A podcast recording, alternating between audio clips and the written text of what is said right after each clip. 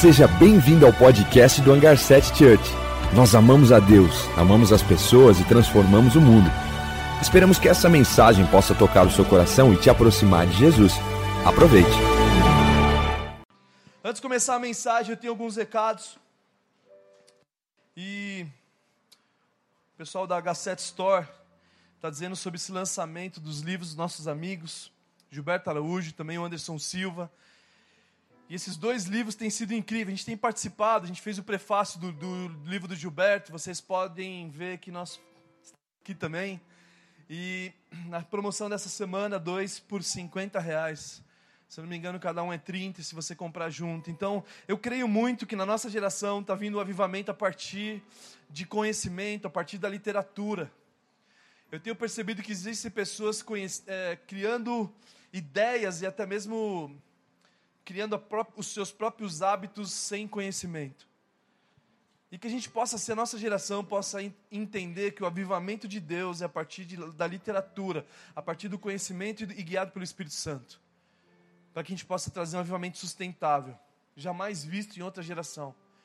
Então entenda que toda a revolução, tanto francesa como americana, foram de homens que tinham suas próprias bibliotecas homens que clamavam por conhecimento, que tinham livros. Então, empreste os seus livros para as pessoas, mas não viva só disso, que você possa construir sua própria biblioteca na tua casa, que você possa investir no conhecimento. São livros que praticamente não, o valor não se compara com anos de história para poder escrever. E esse conhecimento é muito bom, amém? Então, livro é tão bom que até Deus tem um, amém? Então é isso aí, quero o meu cachê agora, onde eu recebo? Obrigado. E estou com meu parceiro aqui hoje, Canções Angelicais. Bom, a gente veio falando sobre o excesso de bagagem.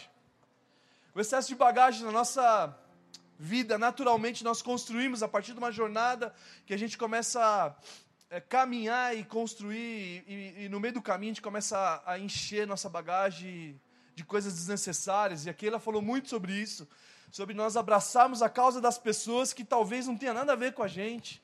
E a gente acaba abraçando todas as histórias que a gente vê pela frente. E a gente pensa que Deus não está fazendo a parte dele, e nós temos que ser Deus. Não, não, Deus, você não está fazendo, então eu, eu preciso. E aí você acaba mergulhando em questões que não, você talvez nada a ver com isso. E Deus, com a soberania dele, tem permitido a pessoa passar por experiências que vão trazer maturidade para o futuro dela, e muitas vezes nós nos intrometemos naquilo que Deus está fazendo na vida da pessoa, a ponto de nós prejudicarmos mais a pessoa do que pensarmos que estamos ajudando. Então, ele falou assim, cara, se livra das confusões. E é interessante porque Provérbios fala que aquele que se mete numa confusão alheia é a mesma coisa que você morder a orelha de um cão bravo. Olha o que Provérbios fala. Não sei se vocês sabem disso. Mas Provérbios fala que quando você se mete confusão do outro, é a mesma coisa que você morder a orelha do cachorro bravo que está passando na rua. Você, ah, imagina o que vai acontecer. Então ela falou porque a gente não venha se conectar a excessos que Deus não colocou você neles. Que você possa entender que o fardo de Jesus é suave e leve. Eu também falei aqui no outro domingo que Existem coisas que sobrecarregam o nosso coração, e uma delas é as nossas palavras, que Tiago dá maior exemplo nisso. Tiago, irmão de Jesus, ele fala que a língua, um pequeno órgão, ele tem poder para dirigir a vida, como um navio gigante, que o leme pequenininho tem poder para desviar os navios de grandes tempestades. Então, as nossas palavras têm poder para te dirigir, então, cuidado do que você tem falado. Porque muitas vezes nós estamos sobrecarregando o nosso coração, a gente não consegue guardar ele, porque a gente tem falado tantas coisas que não fazem sentido, ao invés de nós gerarmos vida, ao invés de nós falarmos realmente daquilo que temos, temos que falar. Também depois fala em Provérbios sobre os olhos, que os olhos têm poder para iluminar o coração, e se nossos olhos forem bons, todo o corpo vai ser bom, porque ele tem poder para iluminar mesmo. Então, a gente tem que começar a entender o filtro do céu sobre os nossos olhos, a ótica que nós temos olhado para a vida, para as dificuldades e até mesmo para as épocas boas. Por isso que o apóstolo Paulo ele fala assim: eu não, eu não vivo mais do que eu vejo, eu vivo do que eu creio, então eu não me baseio mais das situações que eu estou observando com os meus olhos, mas eu vivo do que aquilo que a palavra fala que eu devo viver, então eu vivo do que eu creio. Por isso que ele também fala: ninguém mais consideramos o ponto de vista humano, que eu não venho olhar mais para as pessoas com um ponto de vista humano, que eu possa ver elas como Deus vê.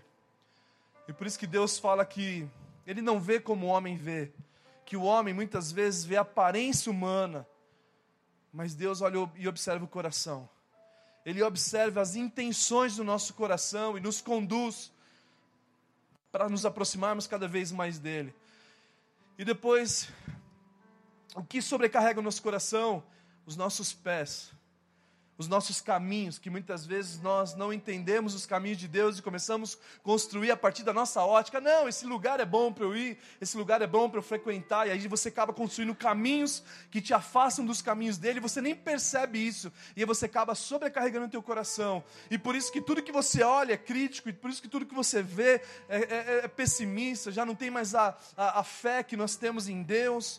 Então nós começamos a sobrecarregar esse excesso a partir de construir coisas que a gente vai pegando no meio do caminho que não fazem parte de Deus. E o nosso desejo como igreja nessa série é que todos nós possamos nos livrar dos lixos que nós construímos ao decorrer da vida, que a gente possa sair dessa mensagem, desse tema, cada vez mais livres em Jesus, que a gente possa realmente entregar os nossos fardos a Ele, que você possa entregar a Ele as suas dificuldades, que você possa entregar a eles os processos e os projetos que você tem para realizar mas que de maneira alguma você venha continuar com excesso de bagagem.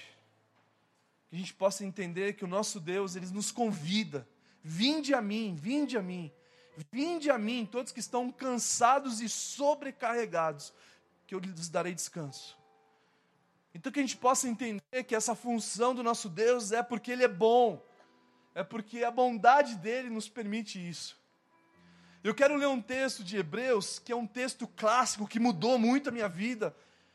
Há anos atrás, quando eu comecei a ler esse texto, Deus me ajudando, com o Espírito Santo me guiando, com riqueza de detalhes, eu quero resumir ele para cada um de nós aqui, que você possa anotar, que você possa usar o teu celular da forma mais inteligente, que você possa abrir o um notezinho, anotar o que Deus vai falando, o que o Espírito Santo vai te falando, para que você possa aplicar isso na tua semana além de ouvir o nosso podcast também, que tem, para que você possa ouvir essa mensagem de novo. Então, Hebreus 12, capítulo 1, versículo 3 diz assim: Portanto, também nós, uma vez que estamos rodeados de tão grande nuvem de testemunha, existe uma nuvem de testemunha que nos, nós estamos rodeados, livramos-nos de tudo que nos atrapalha. Livramos-nos de tudo que nos atrapalha e do pecado que nos envolve, e corramos com perseverança a corrida que nos é proposta, tendo os olhos fitos em Jesus, o Autor e Consumador da nossa fé. E ela, pela alegria que lhe fora proposta, suportou a cruz, desprezando a vergonha, assentou-se à direita do trono de Deus. Sabe, esse texto talvez ele separou, porque os estudiosos separaram o capítulo 11 do 12, mas para mim, se não tivesse separação, ou se fosse para separar, esses primeiros capítulos 1 e 3 deveria estar no 11. Porque Hebreus 11, nós acabamos de ler o 12, mas Hebreus 11 fala dos heróis da fé.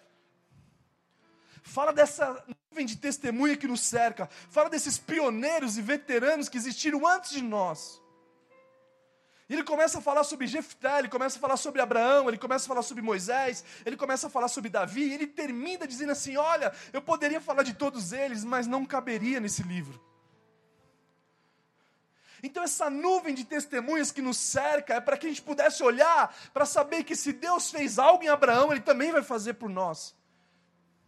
É saber que também essa corrida que o Paulo está dizendo que nos foi proposta, também foi proposto a eles. Foi proposto para Moisés, foi proposto para Enoque, foi proposto para Noé, foi proposto para Abel, foi proposto para todos esses homens, Ruth, Esther, também foi proposta a corrida. Por isso que essa nuvem que nos cerca, esses pioneiros que foram antes da gente, eles não vivem mais como telespectadores, eles não estão olhando o que nós estamos fazendo, mas eles servem de exemplo para cada um de nós. É interessante porque quando a palavra de Deus fala de exemplo, na Bíblia Deus não quis esconder os péssimos exemplos.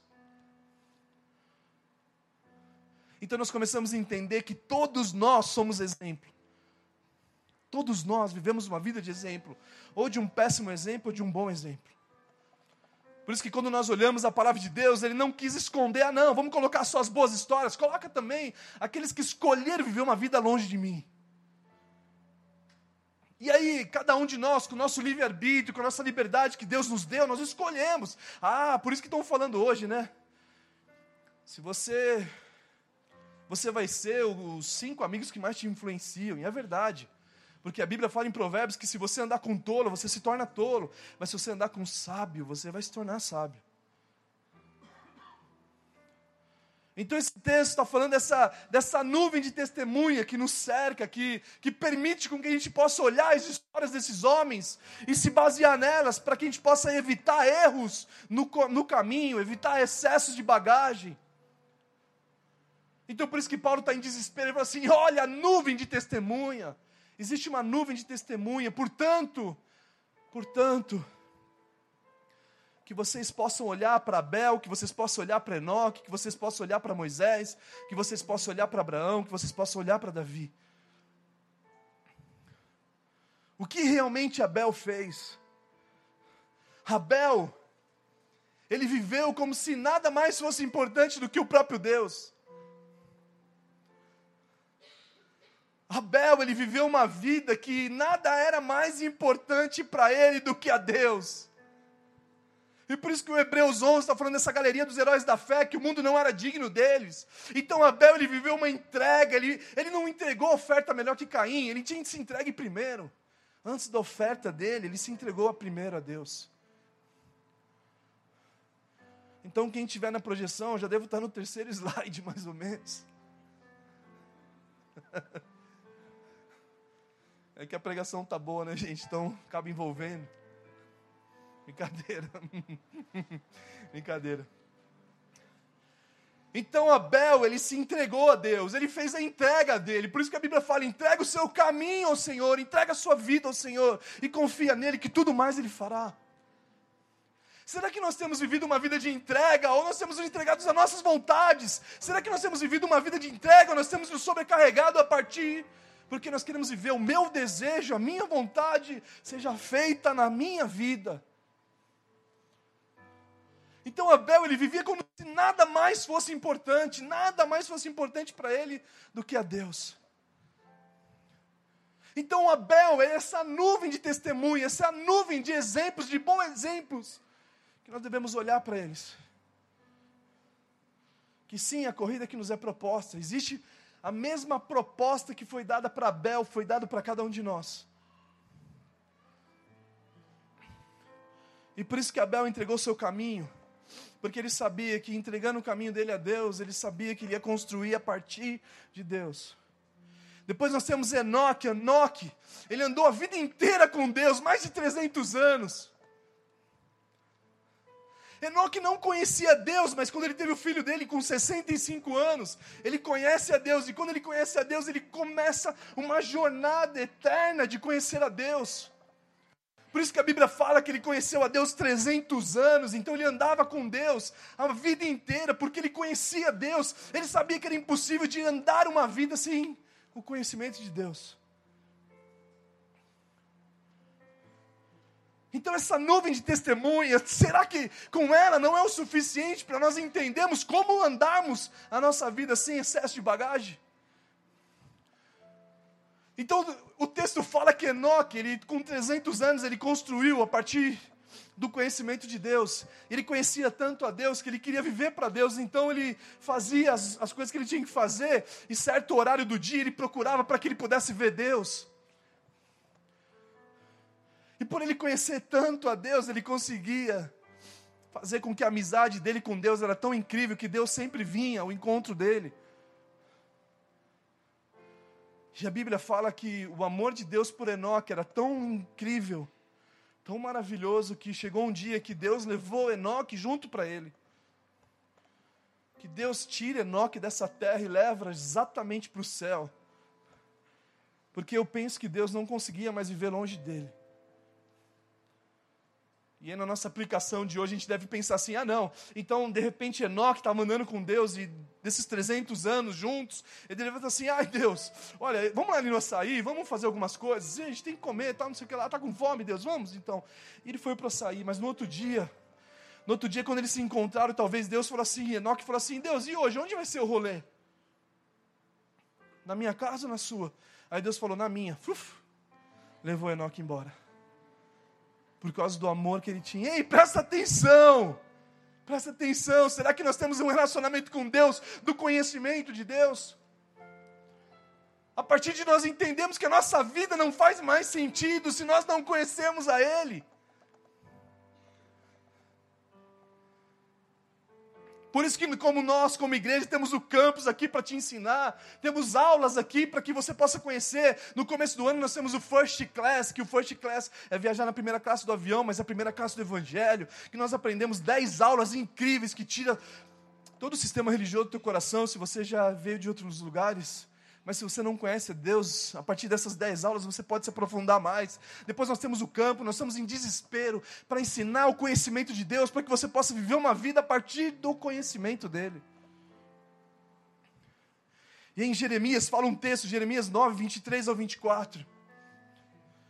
Um dos textos mais poderosos que diz assim: Assim diz o Senhor, não se glorie na sua sabedoria o sábio, não se glorie não pense que você seja sábio, ah, eu sou muito sábio. Não, não se glorie nisso, nem na força, na for... nem, nem o forte em sua força, nem o rico em sua riqueza. Mas quem se gloriar, glorie-se nisto, em compreender-me, em conhecer-me, pois eu sou o Senhor e ajo com lealdade, com justiça e retidão sobre a terra. Pois é dessas coisas que me agrado, declara o Senhor que se vocês for se alegrar, se alegrem em compreender a Deus, de conhecer a Ele que se nós conhecemos a Deus, nós não entramos em caminhos que trazem excesso de bagagem para nós. Ao contrário, se nós conhecemos a Ele, nós vivemos perto dEle, e se nós estamos perto dEle, eu penso como Ele, eu falo como Ele, eu ajo como Ele, e isso tudo me livra do mal, porque minha vida agora é dEle. Então Enoque está nessa nuvem de testemunha, nos heróis da fé, nos mostra como viver uma vida incrível. Chega, gente, a gente assim: não, eu vou começar em janeiro. Ah, em janeiro eu me entrego a mais para Jesus. É começo do ano, vou começar a fazer regime, etc. Não, não, o ano já acabou. E se você não se mergulhou na presença de Deus, normalmente talvez você não viveu uma vida que Ele planejou para nós. E muitas vezes a nossa sabedoria, não, é a minha sabedoria, é, esses crentes, esses religiosos, eles impedem nós de vivermos a nossa liberdade, e nós nos alegramos da nossa sabedoria, da nossa riqueza. E se nós tivermos que nos alegrar, que nós tivermos que nos glorificar, se nós tivermos que exaltar, se exalte de conhecer a Deus, de compreender a Ele. Que para que eu possa viver um excesso, para que eu possa viver longe do excesso de bagagem, eu preciso compreendê-lo, eu preciso conhecê-lo. Porque a vida é, é sobre long, longa, longanimidade, não é uma vida de um tiro curto. Então não é conhecer a Deus hoje, é fazer como Enoque, mais de 300 anos vivendo com Deus. Por isso que a Bíblia fala em Hebreus 11 que esses homens, o mundo não foi digno deles. O mundo não era digno deles, o mundo, a terra, não era digno desses homens ter passado aqui. De Abraão que saiu como se tivesse uma promessa que Deus desse uma terra para ele, ele não a Bíblia fala que ele não sabia para onde estava indo. Ele não sabia, mas ele obedecia a Deus porque ele sabia que o que Deus tinha para a vida dele era maior. Então, esses homens, o mundo não foi digno deles, porque eles venceram exército numeroso, eles fecharam a boca de leões, da fraqueza tiraram força. Essa é a nuvem de testemunha que nos cerca para nos ajudar na nossa corrida que nos é proposta. A corrida que nos foi proposta, o propósito da nossa vida. Antes de você nascer, Deus já tinha te dado um propósito, dons, te aperfeiçoou para que você vivesse uma jornada com Ele, mas muitas vezes nós viramos as costas para Ele. E aí nós vamos enchendo de influências dessa vida. Ah, não, isso aqui, isso aqui, isso aqui. E ao invés de nós vivemos aquilo que a palavra diz. Por isso que o segundo ponto é livre-se do excesso de bagagem que nos atrapalha. Esse texto está falando assim: ei, existe uma nuvem que te cerca. E por causa dessa nuvem que te cerca, livre-se daquilo que está te atrapalhando. E não adianta você querer viver as coisas de Deus e você não se livrar daquilo que te atrapalha.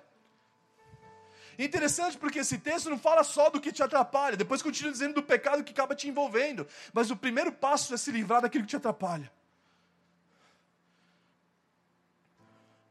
Se livrar do excesso da bagagem que está te atrapalhando, muitas vezes está te impedindo de você viver o que Deus tem para você. Então você começa essa corrida, mas você não consegue terminar, porque o excesso de bagagem te torna pesado e você fica lento.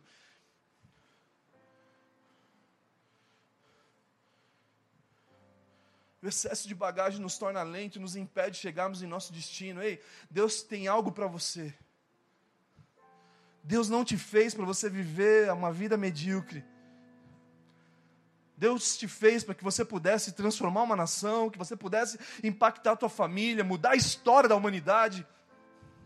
Se Ele te deu dons de música, que você possa fazer canções, a humanidade inteira conhecê-lo. Se Deus te deu dons de, sei lá, de, de economia, que você possa realmente impactar a economia da nossa nação, gerando emprego, mudando as empresas. Mas você não foi feito para viver uma vida normal. E viver uma vida normal mostra a distância que nós estamos dele. Mas o Espírito Santo nessa noite está te convidando, vem, se livra daquilo que está te atrapalhando. Se livra das coisas que te atrapalham, que faz com que você não consegue correr, que você não consegue ter mais velocidade, que você fica cansado, porque você se sobrecarregou. Porque você escolheu viver a partir da sua vontade. E o cristianismo não tem nada a ver com a sua vontade, tem a ver com a vontade dele. Tem a ver com a vontade dele, que é boa, perfeita e agradável, mas muitas vezes nós precisamos nos renovar o nosso entendimento, que muitas vezes nós fomos amoldados pelo padrão desse mundo. Ah, no mundo nós fizemos assim. Então existe esse cristianismo contemporâneo que hoje te dá acesso a muitos lugares, e ao invés de você ser o sal desse lugar, você acaba perdendo o sabor. É interessante hoje, porque existe aquele sal. Você vai comprar uma carne, eu amo churrasco, gente quiser me convidar, quiser ter um, ah, eu quero conversar com o pastor, me convida para um churrasco, eu vou mais rápido. tô brincando, tô brincando, gente. Ô, oh, glória! Só que aí você vai no, no açougue, e hoje tem aqueles sal, mano. Na minha época, raiz, era só sal grosso. Hoje tem sal grosso com ervas finas. Mano. Ervas finas, estraga todo o sal, você põe lá. Ervas finas, estragou a carne. Estraga aquela carne. Se tiver algum chefe de cozinha aqui, meu filho, eu sei que você que é benção, tá, mas olha, por favor, eu não sou chefe de cozinha.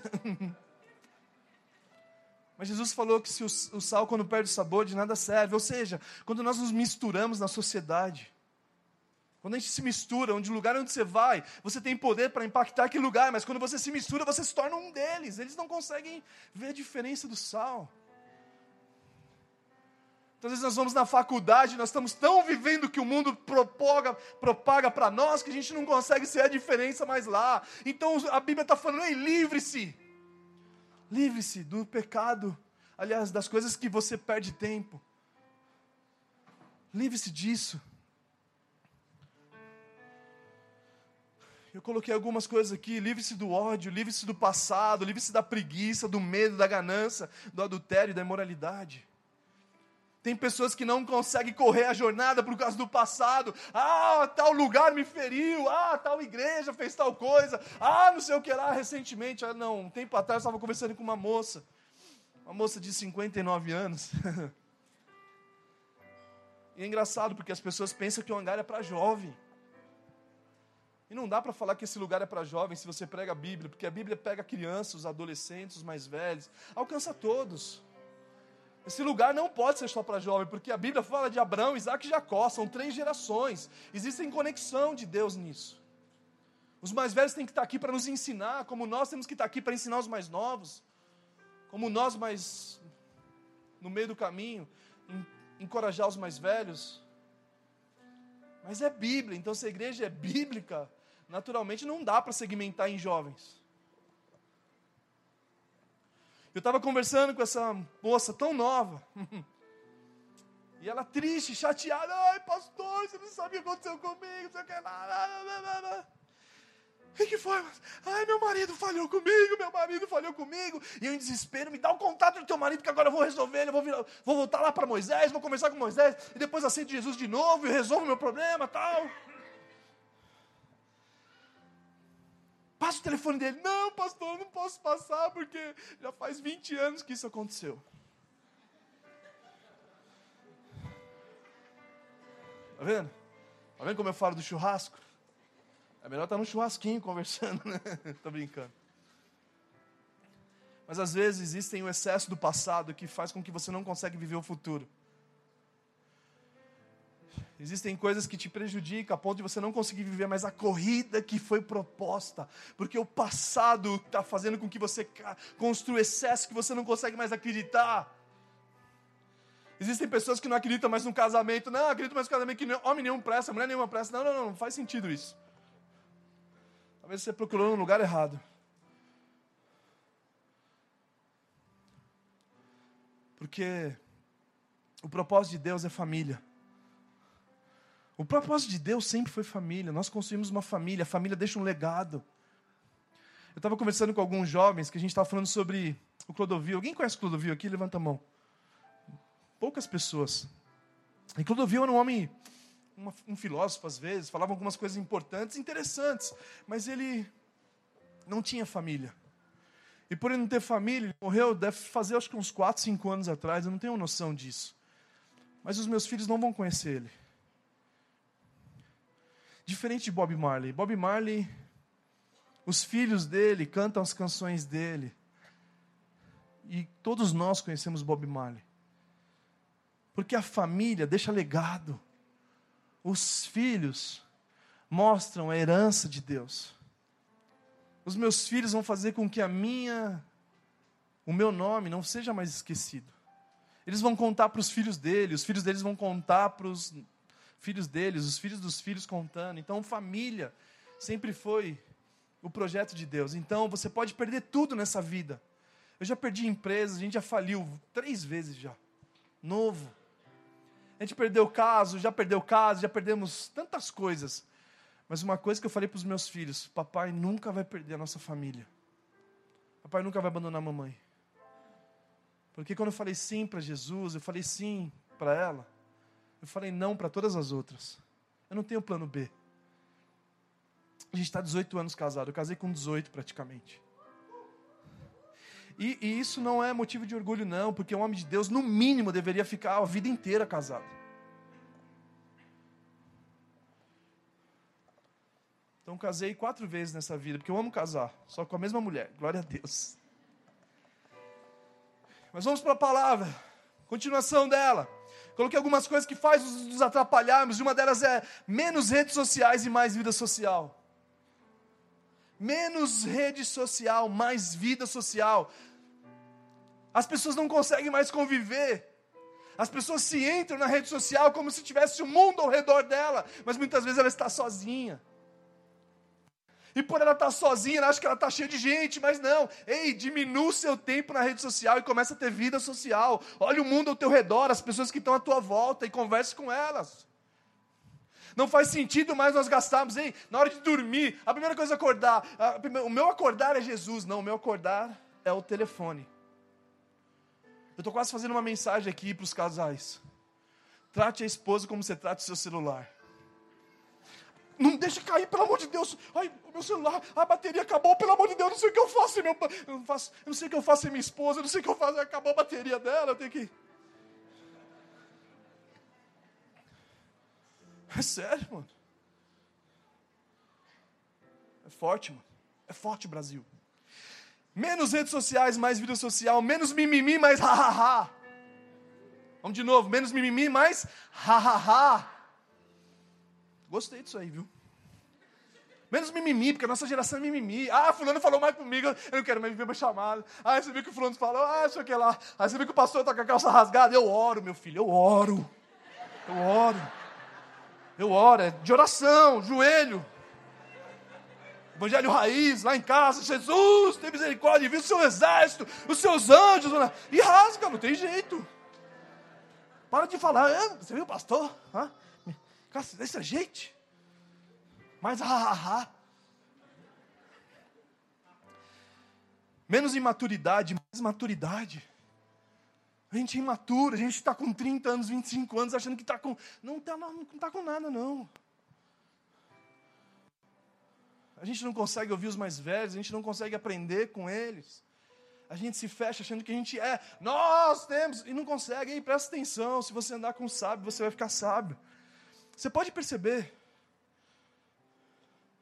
Existem pessoas que estão numa vida promíscua porque andam com essas pessoas. Eu estava conversando com jovens que casaram agora, eu falei assim, ei, para de andar com solteiro agora, viu? Começa a andar com aqueles que estão com 50, 30 anos casados para que você possa permanecer casado. Você andar com molecadinha, você vai ficar molecadinha. 30 anos aí, aquele lá, pá. Cadê a sua família, mano? Desliga um pouco o videogame. Menos videogame, mais homem. Menos fofoca, mais boas novas. Olha aí, tá vendo o grito? O clamor das mulheres. Menos fofoca, mais boas novas.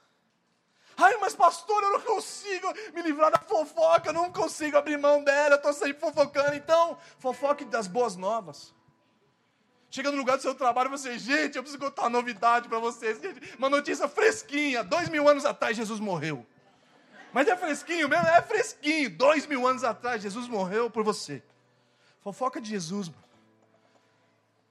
Ah, não consigo vencer a fofoca. Então fala de Jesus para as pessoas.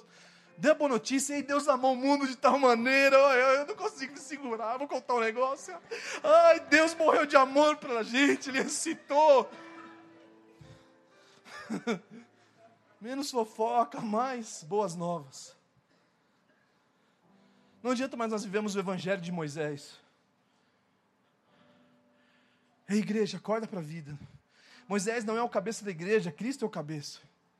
A gente precisa entender o que ele fez naquela cruz quando ele disse: está pago. Muitas, muitas vezes a igreja queria inserir o medo. Ei, você vai para o inferno se você não ir para Jesus. Não, não, não.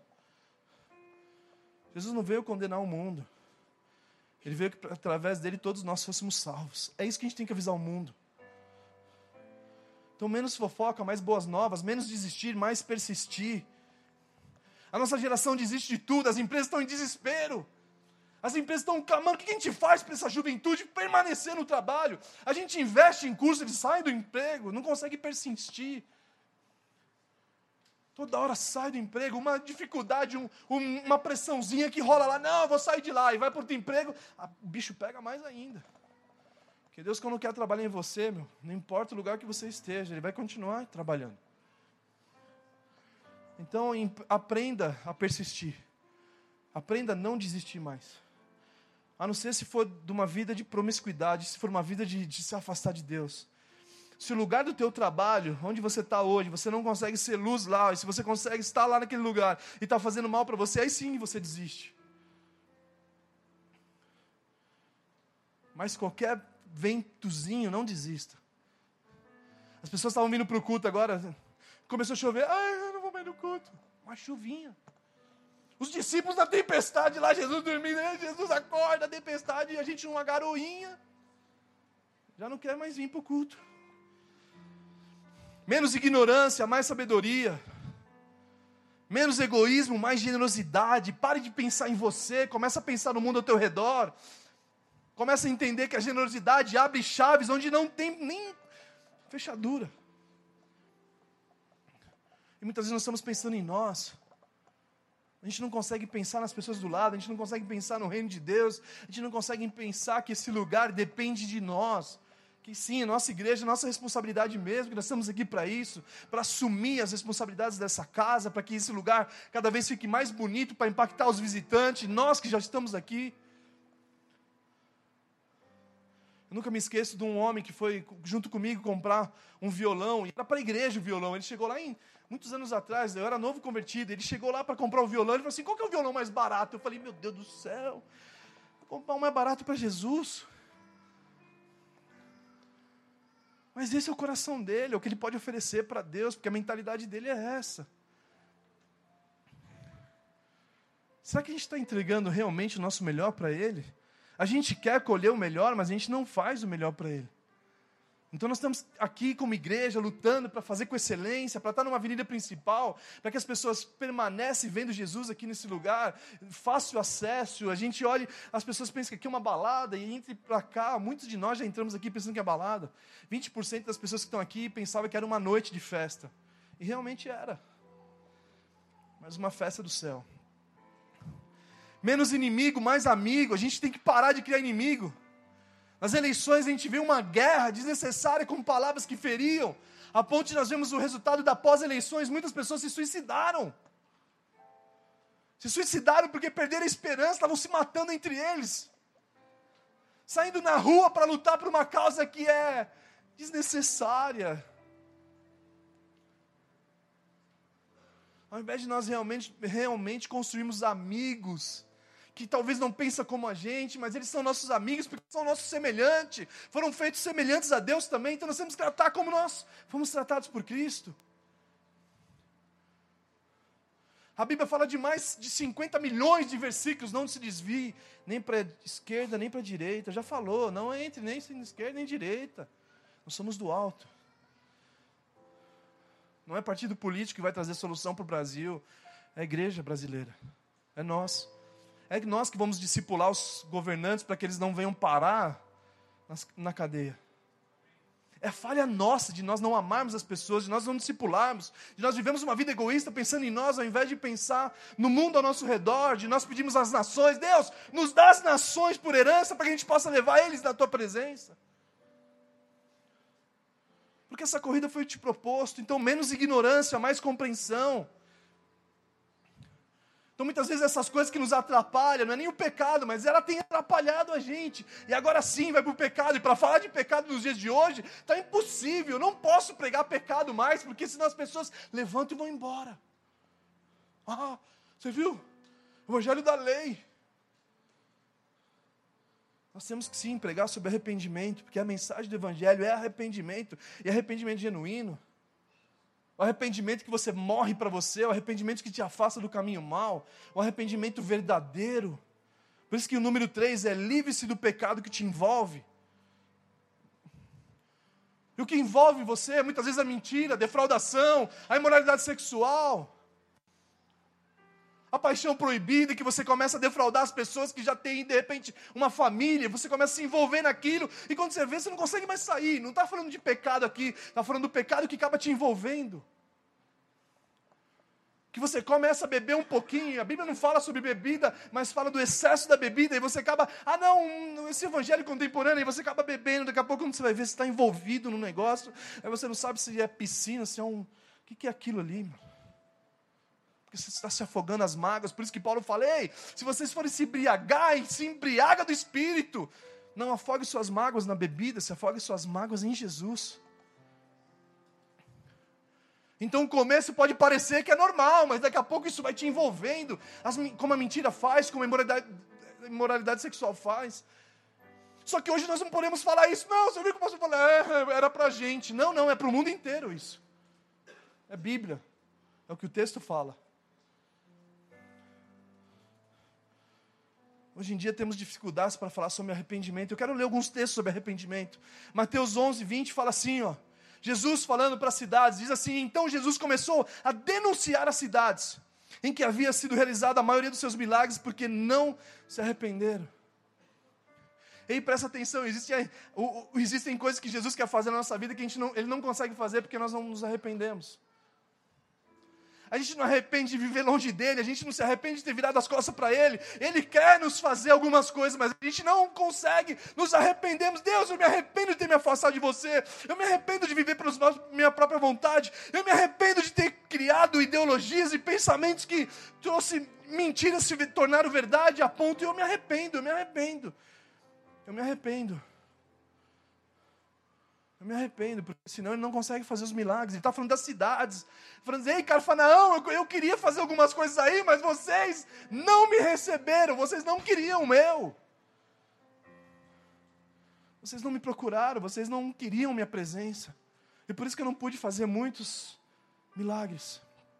Depois, Paulo, o apóstolo da graça, que muitos de nós confundimos a graça com uma libertinagem, uma graça triunfalista que triunfou sobre todas as coisas, não é verdade? Porque a graça de Tito fala que nós, que ela te conduz, que ela te educa a viver nessa era presente sem se influenciar pelas paixões mundanas.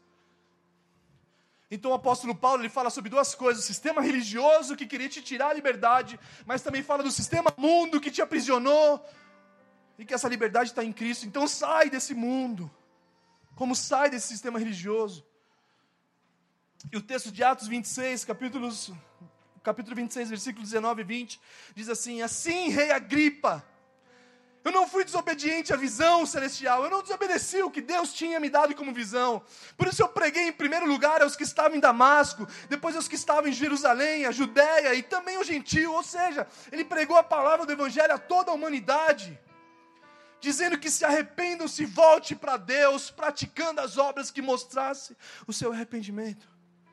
Que não faz sentido você só se arrepender, mas que as suas atitudes mostram o arrependimento genuíno. E o arrependimento genuíno é mudança. As suas obras, as suas atitudes demonstrem arrependimento. Deus, eu me arrependo do que eu fiz. E por isso que ele começa falando desse texto da nuvem de testemunha, porque esses heróis da fé também, muitos deles falharam, só que eles se arrependeram. Ei, existe esse exemplo. Olha, Davi errou, errou? Errou, mas ele se arrependeu, então também se arrependam. Eles foram testemunhas para vocês, e por que, que vocês não se arrependem? Por que, que vocês querem viver como Sansão? Que no final da vida foi acordar, mas já era tarde a ponto de se tornar o animador da festa dos inimigos de Deus, a ponto de 3 mil inimigos de Deus olhassem para Sansão, falar, tirando sarro dele, lá com igual palhaço. Muitas vezes nós somos palhaço. Só que Sansão, no final da vida, ele se arrepende e fala: Deus, volta comigo, Deus, eu quero a tua presença. Eu quero a presença que você deu para Enoque, porque ele te conhecia e compreendia você. Eu não consegui te compreender, Deus, então volta. E Deus volta. E ele faz aquilo que ele tinha. Que a corrida que foi proposto para Sansão era destruir aquela liderança. E ele faz isso, mas no final da vida. E até quando Deus vai ter que bater na tua porta para querer fazer, porque você não tem compreendido a Ele? E que se você se gloriar, ah, nós gloriamos na festa, a gente se gloria na. Sei lá. Não, se você tiver que se gloriar, se glorie em compreender-me, em me conhecer. Glorie-se nisso, em me compreender e me conhecer. Outro texto fala em Romanos 2 que a bondade de Deus é a bondade que chama ao arrependimento. Então Romanos 2,4 fala assim: ou será que você despreza as riquezas da sua bondade, tolerância e paciência, não reconhecendo que a bondade de Deus é que leva ao arrependimento? Ou seja, não pensa que é você que chega ao arrependimento, é a própria bondade dele, a bondade, a tolerância, a paciência de Deus que te faz se arrepender. É que você vai insistindo nos seus erros, você vai se machucando, você vai criando excesso de bagagem, mas a bondade vai te atraindo e você não consegue porque ele é irresistível. E por isso que Davi fala assim: Ah, se eu subir ao céu, lá você vai estar. Se eu descer nas profundezas do oceano, você vai estar lá. Eu não importa onde eu esteja, Ele vai estar lá. E a bondade dele me atrai. Eu fujo da presença dele, eu me escondo, eu me entro, eu, eu me entrego às paixões mundanas, eu me entrego a essa influência, mas ele, com a bondade dele, me atrai. Então é a bondade dele é a bondade dele que nos faz com que a gente venha se arrepender. Ele, ele começar a ser bom, e a gente fala assim: Deus, eu estou virando as costas para você e você faz isso para mim, Deus, como que você faz? É. E aí você vai começando o teu arrependimento. E aí Salomão, um dos homens mais sábios, disse no Provérbios 28, 13: diz assim: Quem oculta os seus pecados, as suas falhas, não prospera mas quem confessa e abandona recebe misericórdia. E presta atenção. Quem esconde as suas falhas não prospera, não consegue fazer com que a vida seja bela. Porque está escondendo e o desejo de Deus é que você exponha. Eu nunca esqueço o pastor que mais me pastoreou na minha juventude. Apesar que eu sou jovem. Sabe quem foi o meu, maior, meu melhor pastor? Na opinião de todos, o maior pecador de todos. Ele liderava uma igreja que. que era uma igreja para todos. E se você não entende, fica nisso mesmo. E que eu chegava para ele e falava assim: Dedé, falhei, mano. Eu fracassei de novo. E ele olhava para mim: vamos morar junto, mano. E aí passava um tempo, ele me ligava e falava assim: Juan, e aí como você tá? Gente, o ar-condicionado tá ligado? Misericórdia, mano. É minha testa que eu tomei sol vendo o jogo do Brian. Esquenta mais rápido. Ele me ligava assim: Ei, Juan, como que você tá? Eu falei assim: Ah, pastor, eu tô ótimo. Tô excelente, vencendo. Aí ele falava assim: Não, vou tentar ser mais claro. Quantos dias, quantos dias faz que você está firme? Ah, dois dias só. Então vamos orar. Jesus, liberta ele, Pai. O Senhor não fez ele para isso, Pai. Ajuda ele a se livrar disso. E aí eu não comecei a entender que eu não tinha mais que esconder as minhas falhas. Que eu precisava de pessoas para me ajudar na minha jornada, na minha corrida e confessar: ei, pastor, eu falhei. Ei, igreja, procurem homens de Deus, procurem mulheres de Deus, para que você possa se abrir. Porque quando você se esconde, tentando criar um, uma hipocrisia. Ai, pastor, eu estou jejuando. Ah, pastor, não, não fale isso sobre isso, não. Por isso que existia um homem com a mão mirrada. Um homem com a mão mirrada.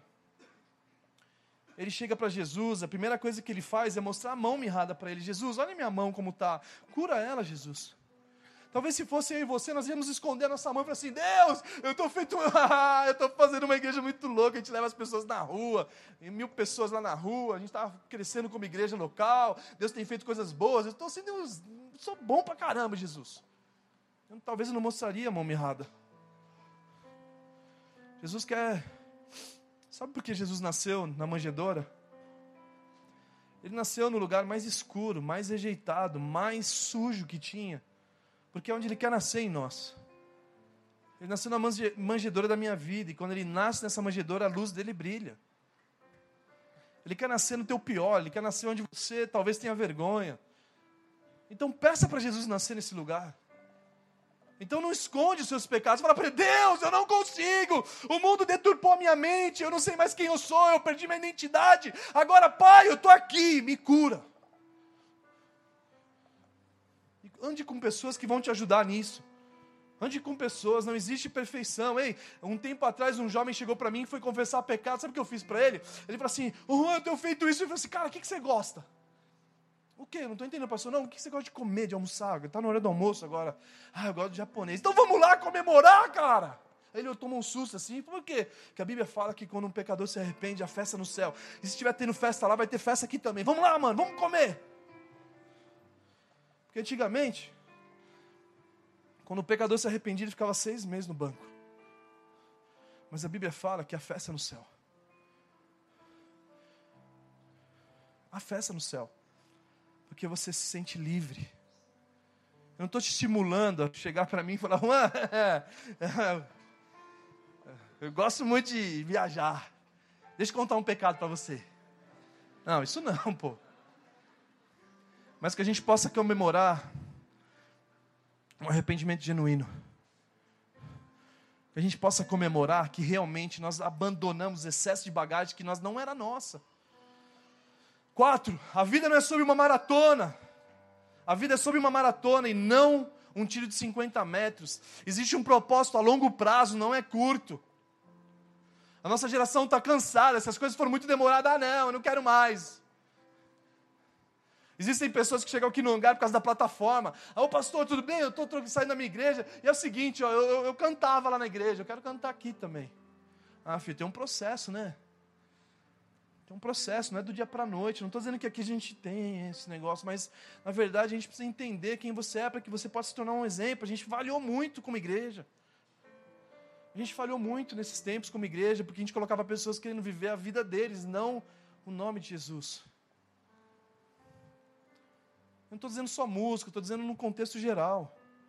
Pessoas que queriam aqui só por causa das fotos, os caras vendiam isso para todo mundo. Não, vamos lá que lá tem fotinho. Ai, meu Deus do céu, Jesus. A vida é uma maratona, mano. É você ser trabalhado por Deus, é você entender que nós estamos aqui para fazê-lo conhecido. Nós estamos aqui não por nosso dom. Deus, a Bíblia fala em 1 Pedro que o dom que Ele deu é para usar para as pessoas. Então, o dom que Ele te deu é para nós manifestarmos o nome dele ser conhecido. É o nome dele que está acima de todo nome.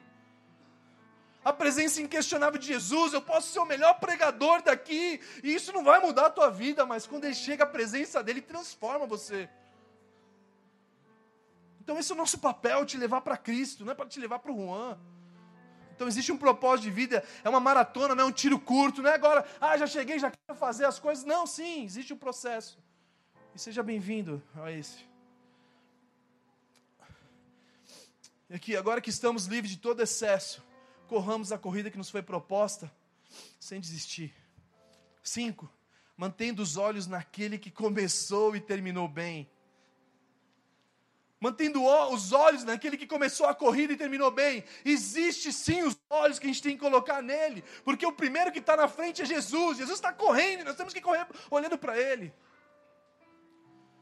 Se nós corremos olhando para Cristo, a gente vai conseguir terminar a jornada como ele terminou, porque ele é a nossa maior influência. Mas se nós colocarmos o olho, os olhos como o inimigo tem colocado em nós na igreja, se você coloca o olho na igreja, você não consegue correr.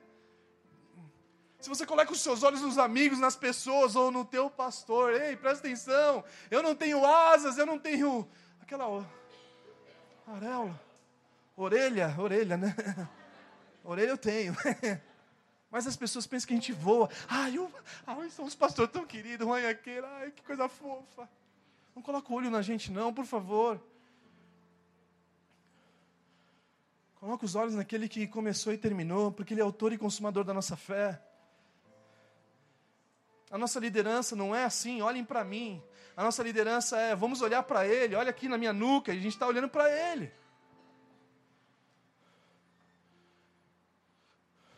Se você colocar os olhos na igreja, você vai parar, porque a igreja, essa geração nossa, estou vendo alguns pastores da nossa idade, não, que a nossa igreja, que a gente tem essa estrutura, que a gente tem isso. Não, a gente não tem nada, a gente é falho mesmo. Sabe por que, que nós somos uma igreja falha e devemos não se gloriar na nossa estrutura ou coisas assim, sabe por quê? Porque quando o mundo olha para cá, ele fala assim: ah, se o Juan está lá, eu também posso estar. Tá. Se aquela está naquela igreja e ela não é perfeita, ah, eu também posso ir. Mas o mundo pensa que nós somos perfeitos. E nós somos perfeitos, sabe quando? Quando nós estamos em Cristo. E por isso que nossos olhares têm que estar nele. Por isso que você não vai conseguir continuar a sua corrida se você não entender quem é Jesus. Não dá para você colocar os olhos em Abraão, não dá para você colocar os olhos em Davi, eles só são testemunhas. Mas não foi ele que morreu por você. Os fardos da vida se tornam pesados porque você está olhando, ah, eu quero ser como Fulano, e não dá para você ser como ele. Porque a glória está em Cristo. Existem pessoas que você vai ser mentoreado, existem pessoas que vão ser discipuladas, como nós temos aqui. Nós fazemos nossas naves, as naves são os pequenos grupos, a fim de nós andarmos como comunidade, que não tem perfeição nos pequenos grupos, existem todo tipo de gente lá, e é um desafio mesmo, e por isso que Jesus falou para nós unirmos pelo amor, que é o elo perfeito. Ei, quando você for na sua nave, quando você for no seu pequeno grupo lá, que vocês vão se discipular, conversar, comer um bolinho, conversar sobre a vida, ei, entra nesse lugar com o amor que é o elo perfeito. Porque se você entrar com os olhos na nave, ah, mas olha. Não faz sentido. Por isso que a Bíblia fala sobre os olhos do nosso coração seja iluminado. Por isso que a Bíblia fala sobre nós nos sobrecarregamos a partir dos nossos olhos. O que, que você tem alimentado a partir dos seus olhos? O que você tem vivido a partir da sua fala? E o que você tem vivido a partir dos seus caminhos? E essa noite é uma noite que nós convidamos todos nós, a partir de mim, ao arrependimento. Ao arrependimento. Que a gente possa nos arrependermos completamente como igreja, dizendo: Jesus, nós nos arrependemos que nós olhamos para a igreja Nós nos arrependemos porque nós, nos, nós estávamos com os olhos fixos no nosso passado. A gente estava nos olhos fixos no mimimi, então tudo está ruim, não sei o que lá. Que nessa noite a gente possa nos livrar de tudo que nos atrapalha, do pecado que estava nos envolvendo. E que a gente venha correr com perseverança, com perseverança, a corrida que foi proposto porque se foi proposto para Esté, se foi proposto para Ruth, para Abraão, para Davi, para Enoque, para Abel, também foi proposto para nós. E se Deus fez uma transformação na vida deles, Ele pode fazer na nossa. Vamos ficar de pé.